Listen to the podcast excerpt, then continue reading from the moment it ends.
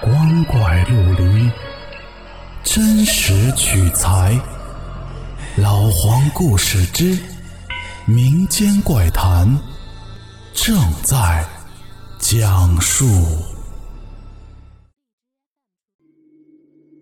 各位听友，晚上好，我是老黄。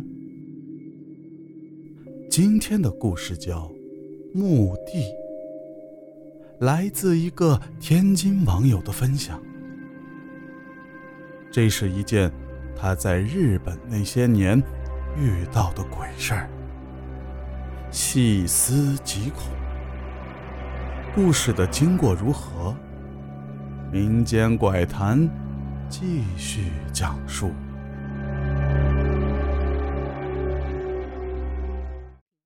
我看到这些东西都是不分时间场合的。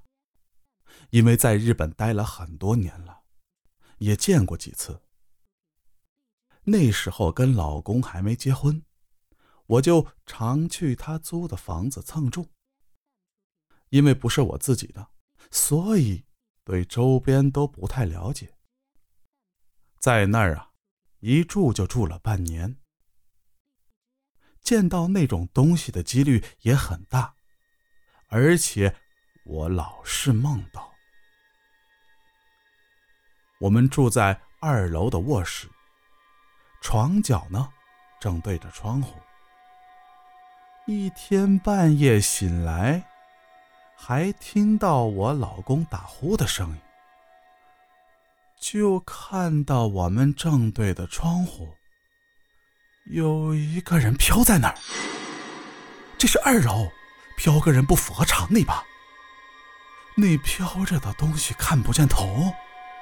就只是在那儿飘来飘去，虽然对我没有什么伤害，但还是吓得我浑身发毛。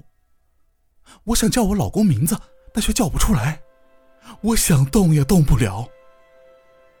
过了一会儿，迷迷糊糊的，我就睡着了，也不知道那东西什么时候走的。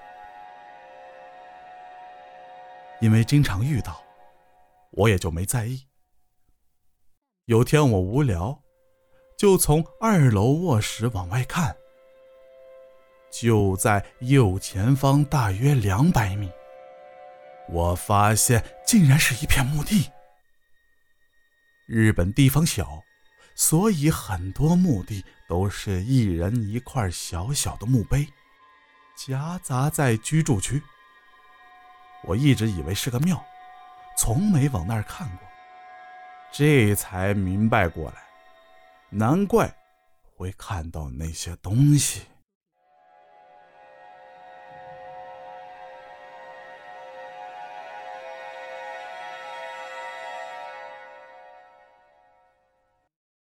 好了，故事讲完了。如果您觉得好听，记得关注和收藏哦，更多的精彩等着您。